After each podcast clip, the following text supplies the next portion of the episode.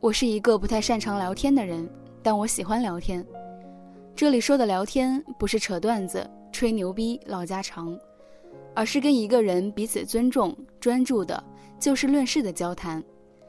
谈什么话题都无妨，但要言之有物，彼此既能说出自己的观点，又持着适可而止的优雅，不为了压倒对手去雄辩，也不为了人情世故去附和。听着简单。实则总是遇见障碍，我以为这当中最大的障碍是太熟。太熟是没办法聊天的。在那些整天和我混在一起的损友们面前，我不知道如何开始聊天。你说最近看过的一本书，或者一件令你感触颇深的小事，他们会以一种嘲弄的口吻说：“你怎么这么装逼？来喝酒，别扯了。”下矫情的最终目的还不是为了泡妞？有空谈这些，还不如想想怎么赚钱。话题悬在半空中，你很尴尬。其实没什么，只是他们和你太熟了，熟到清楚的知道你既缺钱又缺爱，所以你谈的一切都是瞎扯。抛开女人去谈爱情，你就是矫情；抛开金钱去谈梦想，你就是装逼。你必须跟他们一样现实，他们不明白。谁都会有一瞬间，真的不愿意想前程，只想聊会天。在多年不见却知根知底的发小们面前，我不知道如何结束聊天。你聊时下的新鲜事，他们也许漠不关心，也许一无所知。诚恳者会坦诚相告，也有人会借题发挥。你们大城市里的人呀，未必有我们快乐。你聊共同经历的往事，他们又试图驾驭你。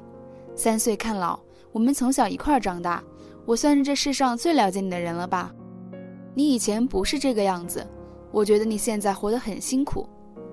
反驳吗？自然也无法反驳。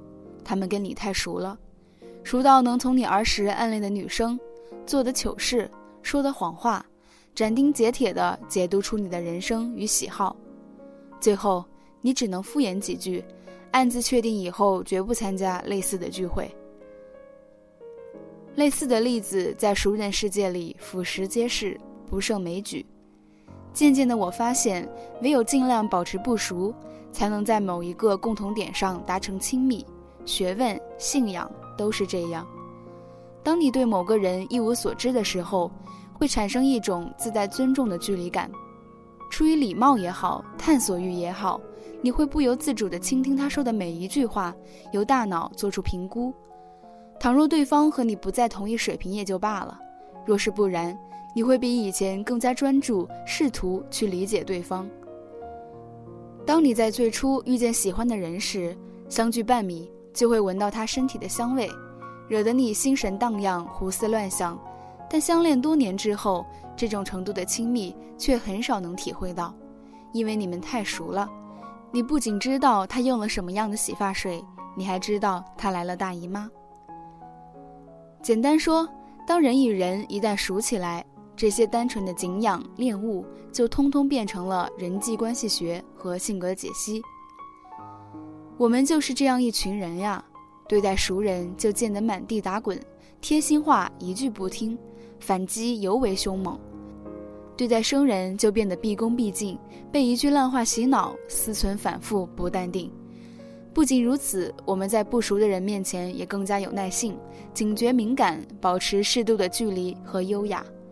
而这偏偏是良性社交中最需要具备的特性。我曾有一段时间厌倦了熟人们整日在微信里嘻嘻哈哈，喜欢刷陌陌。里面有一个功能，可以让你的坐标任意定位在世界上的任何一个角落，然后跟那个坐标附近的人聊天。一次，我胡乱定位到太平洋上的一个小岛上，结果看到附近竟然有一个中国人。我问他在那里做什么，他说他是威斯康星大学的生物学专业研究生，在这里观察海鸟，还拍照片给我看。我们聊了一晚上，我听他讲了无数奇奇怪怪野生动物的故事。他因为从小在台湾长大，没来过内地，也好奇心颇强地追问了我许多内地的文化。那次之后，我们从陌生人变成了半熟不熟的聊天伙伴。尽管很多时候我根本不会想起他的存在，但每当有聊天的欲望，却会在第一时间找到他。似乎是一种默契，我们根本不关心对方的身份、年龄、背景，只是单纯的为了某一件事去交谈，发表各自的看法。有时聊着聊着，他会说：“海鸥把粪便拉到我手机上了。”我们就大笑一番。也有时，我看到他发的状态说。早晨五点要准时起床，一看时差差不多快了，顺手喊他一声，他会非常认真的回复来感谢。客观的说，这个半熟不熟的人在我心中的位置甚至不及一般的朋友，但偏偏只有和他聊天的时候，我才能毫无顾忌、才华横溢的将所有的烦恼和问题倾泻而出。那一刻，我不可思议的发现，我竟然可以跟一个陌生人交谈这么久。相同的兴趣、三观、生活背景，是可以让人们彼此了解的更加清晰。我们的生活中也从不缺少熟悉的人彼此引为知己的佳话。但对我而言，唯有跟不熟的人，才能建立起这种纯粹的默契，方能释放百分百的探索欲和热情。所以我说，我喜欢不熟。你为我做的任何小事都换得来感激，我眼中的你永远有些傲气。每个人心中的自己都有一万种样貌，但人们眼中的你却只有一个。